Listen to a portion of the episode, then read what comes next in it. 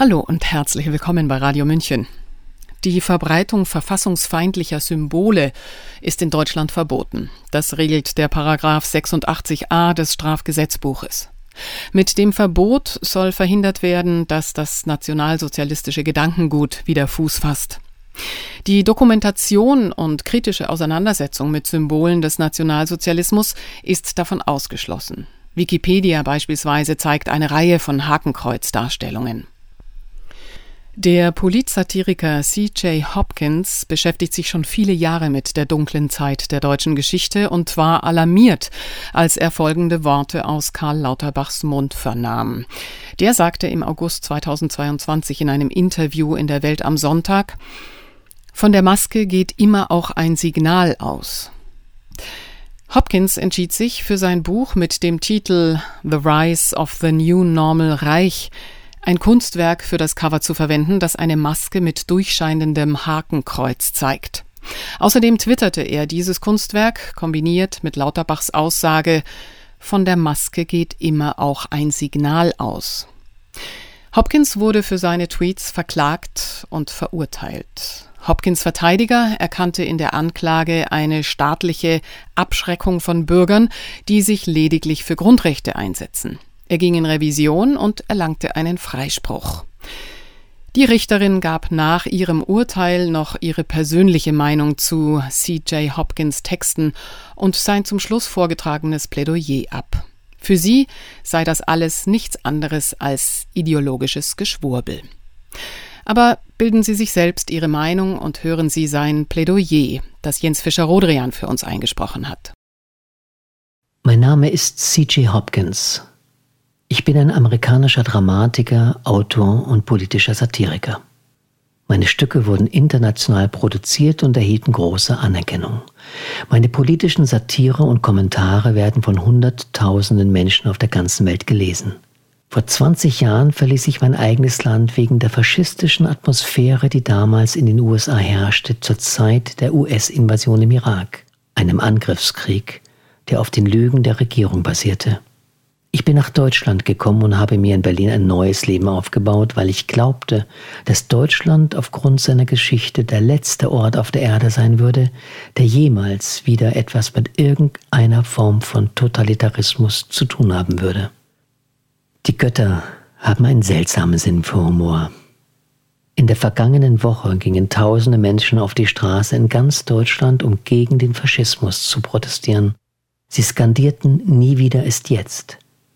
Viele dieser Menschen verbrachten die letzten drei Jahre 2020 bis 2023 damit, bedingungslos Befehlen zu folgen, offizielle Propaganda nachzuplappern und jeden zu dämonisieren, der es wagte, das verfassungswidrige und autoritäre Vorgehen der Regierung während der sogenannten Covid-Pandemie in Frage zu stellen. Viele dieser Menschen, die sich für die Rechte der Palästinenser einsetzen, sind jetzt schockiert darüber, dass die neue Form des Totalitarismus, die sie mit ins Leben gerufen haben, gegen sie wendet. Und hier sitze ich vor einem Strafgericht in Berlin und werde beschuldigt, in zwei Tweets über die Maskenpflichten pro Nazi-Propaganda verbreitet zu haben. Die deutschen Behörden haben meine Rede im Internet zensieren lassen und meinen Ruf und mein Einkommen als Autor geschädigt. Eines meiner Bücher wurde von Amazon in Deutschland verboten. Und das, weil ich die deutschen Behörden kritisiert habe, weil ich gegen eine ihrer Dekrete protestiert habe, weil ich auf eine ihrer Lügen hingewiesen habe. Diese Wendung der Ereignisse wäre absurd komisch, wenn sie nicht so ärgerlich wäre.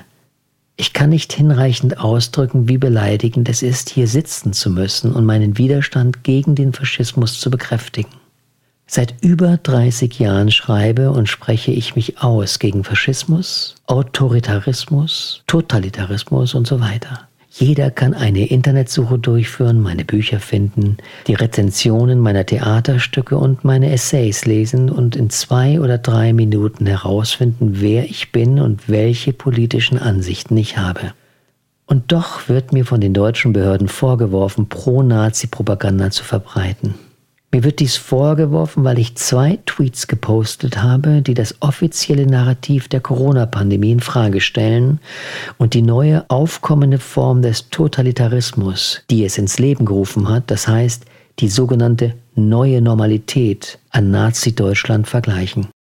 Ich möchte es ganz klar sagen, in diesen Tweets und in meinen Essays von 2020 bis 2022 und in meinen aktuellen Essays habe ich tatsächlich den Aufstieg dieser neuen Form des Totalitarismus mit dem Aufstieg der bekanntesten Form des Totalitarismus des 20. Jahrhunderts verglichen, das heißt Nazi-Deutschland.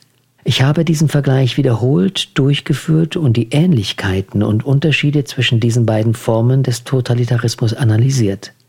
Das werde ich auch weiterhin tun. Ich werde diese neue, aufkommende Form des Totalitarismus weiter studieren und versuchen, sie zu erklären und mich dagegen zu wehren und meine Leser davor zu warnen. Die beiden hier in Rede stehenden Tweets zeigen ein Hakenkreuz, das von einer der medizinischen Masken, die von 2020 bis 2022 jeder tragen musste, halb verdeckt ist. Das ist das Kunstwerk auf dem Cover meines Buchs. Die vermittelte Botschaft des Kunstwerks ist klar. Im Nazi-Deutschland war das Hakenkreuz das Symbol der Konformität mit der offiziellen Ideologie. Von 220 bis 222 fungierten die Masken als Symbol der Konformität mit einer neuen, offiziellen Ideologie. Das war ihr Zweck. Ihr Zweck bestand darin, die Einhaltung der Regierungsverordnung und Konformität mit dem offiziellen Corona-Narrativ zu erzwingen, einem Narrativ, das mittlerweile nachweislich größtenteils aus Propaganda und Lügen besteht. Maskenpflichten wirken nicht gegen die durch die Luft übertragenen Viren. Dies war vor dem Frühjahr 2020 jahrzehntelang von medizinischen Experten verstanden und anerkannt. Jetzt wurde es allen bewiesen und von medizinischen Experten erneut anerkannt. Die Wissenschaft der Maskenpflicht hat sich im März 2020 nicht plötzlich geändert. Das offizielle Narrativ hat sich geändert. Die offizielle Ideologie hat sich geändert. Die offizielle Realität hat sich geändert. Karl Lauterbach hatte völlig recht, als er sagte, von der Maske geht immer auch ein Signal aus. Das Signal von 2020 bis 2022 lautete, ich gehorche, ich stelle keine Fragen, Befehl ist Befehl. So funktionieren demokratische Gesellschaften nicht. So funktionieren totalitäre Systeme. Nicht jede Form des Totalitarismus ist gleich, aber sie haben gemeinsame Merkmale. Menschen zu zwingen, Symbole der Konformität mit der offiziellen Ideologie des Systems zu zeigen, ist ein Kennzeichen totalitärer Systeme. Die Ausrufung eines Ausnahmezustands und die Aufhebung verfassungsmäßiger Rechte ohne rechtfertigenden Grund ist ein Kennzeichen totalitärer Systeme. Das Verbot von Protesten gegen Regierungsbeschlüsse ist ein Kennzeichen totalitärer Systeme. Die Überschwemmung der Öffentlichkeit mit Lügen und Propaganda, die darauf abzielt, die Menschen in Angst und Schrecken zu geistlosem Gehorsam zu versetzen, ist ein Kennzeichen totalitärer Systeme. Die Segration von Gesellschaften ist ein Kennzeichen totalitärer Systeme. Die Zensur abweichender Meinung ist ein klassisches Kennzeichen des Totalitarismus. Menschen ihrer Arbeit zu berauben, weil sie sich weigern, sich der offiziellen Ideologie anzupassen, ist ein Kennzeichen des Totalitarismus. Das Schüren von Massenhass gegen eine Sündenbockklasse von Menschen ist ein Kennzeichen des Totalitarismus. Die Dämonisierung von Kritikern der offiziellen Ideologie ist ein Kennzeichen des Totalitarismus. Die Instrumentalisierung des Rechts zur Bestrafung von Dissidenten und Regierungskritikern ist ein Kennzeichen des Totalitarismus. Ich habe seit März 2020 das Aufkommen all dieser Merkmale des Totalitarismus in Gesellschaften im gesamten Westen, einschließlich aber nicht beschränkt auf Deutschland, dokumentiert. Ich werde dies auch weiterhin tun. Ich werde meine Leser weiterhin von dieser neuen aufkommenden Form des Totalitarismus warnen und versuchen, sie zu verstehen, um mich ihr zu widersetzen. Ich werde diese neue Form des Totalitarismus mit früheren Formen des Totalitarismus und insbesondere mit Nazi-Deutschland vergleichen, wann immer es angebracht ist und zu unserem Verständnis der aktuellen Ereignisse beiträgt. Das ist meine Aufgabe als politischer Satiriker und Kommentator und Autor und meine Verantwortung als Mensch. Die deutschen Behörden können mich dafür bestrafen. Sie haben die Macht, das zu tun. Sie können an mir ein Exempel statuieren. Sie können mir eine Geldstrafe geben. Sie können mich einsperren. Sie können meine Bücher verbieten. Sie können meine Rede im Internet zensieren, wie Sie es getan haben. Sie können mich diffamieren und mein Einkommen und meinen Ruf als Autor schädigen, wie Sie es schon getan haben. Sie können mich als Verschwörungstheoretiker, Corona-Leugner, Impfgegner, Idiot, Querdenker und Extremisten verteufeln, wie Sie es getan haben. Sie können mich vor ein Strafgericht in Deutschland stellen, vor meiner Frau, einer Jüdin, und mich dazu zwingen, von mir zu weisen, dass ich ein Antisemit bin, der den Holocaust relativiert. Sie haben die Macht, all das zu tun. Aber ich hoffe, Sie werden zumindest die Integrität haben, die Dinge beim Namen zu nennen und sich nicht hinter falschen Anschuldigungen zu verstecken, dass ich irgendwie die Nazis unterstütze, indem ich den Aufstieg einer neuen Form des Totalitarismus mit einer früheren Form des Totalitarismus vergleiche, der im 20. Jahrhundert dieses ganze Land erfasst, schließlich zerstört und dabei Millionen Menschen ermordet hat, weil zu wenig Deutsche den Mut hatten, sich ihm entgegenzustellen, als er begann. Ich hoffe, Sie werden die Integrität haben, nicht so zu tun, als ob Sie wirklich glauben, dass ich Pro-Nazi-Propaganda verbreite, wenn Sie ganz genau wissen, dass ich das nicht tue. Niemand mit Integrität glaubt, dass ich das tue. Niemand mit Integrität glaubt, dass meine Tweets im Jahr 2022 das getan haben. Jeder Journalist, der über meinen Fall berichtet hat, jeder in diesem Gerichtssaal versteht, worum es bei dieser Strafverfolgung wirklich geht. Es hat nichts damit zu tun, Menschen zu bestrafen, die wirklich nationalsozialistische Propaganda verbreiten. Es geht darum, Andersdenkende zu bestrafen und an Dissidenten ein Exempel zu statuieren, um andere einzuschüchtern und zum Schweigen zu bringen. So funktionieren demokratische Nationen nicht. So funktionieren totalitäre Systeme.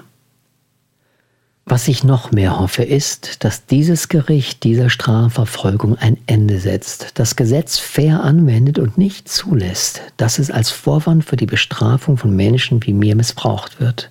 Menschen, die Regierungsvorschriften kritisieren und die Lügen von Regierungsbeamten aufdecken. Menschen, die sich weigern, die Tatsachen zu leugnen, Menschen, die sich weigern, auf Befehl absurde Gehorsamsrituale durchzuführen. Menschen, die sich weigern, Befehle bedingungslos zu befolgen. Denn das Thema hier ist viel größer und viel wichtiger als mein kleiner Tweetfall. Wir stehen wieder einmal an einem Scheideweg, nicht nur hier in Deutschland, sondern auch im gesamten Westen.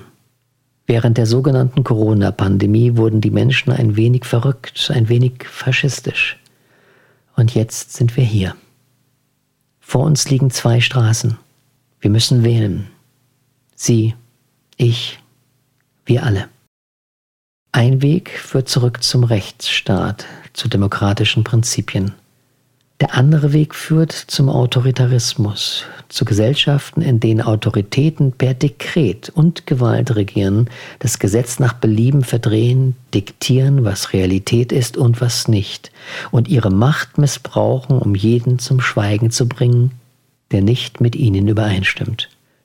Das ist der Weg zum Totalitarismus. Wir sind diesen Weg schon einmal gegangen. Bitte, lass es uns nicht noch einmal tun. Sie hörten das Abschlussplädoyer von C.J. Hopkins nach seinem Freispruch vor dem Berliner Amtsgericht. Sprecher Jens Fischer-Rodrian. Die Richterin soll den Saal danach demonstrativ mit FFP2-Maske verlassen haben. Mein Name ist Eva Schmidt und ich freue mich, dass weiterhin um unsere Demokratie und unsere Freiheitsrechte gerungen wird. Ich wünsche einen angenehmen Tag und Abend. Ciao, Servus.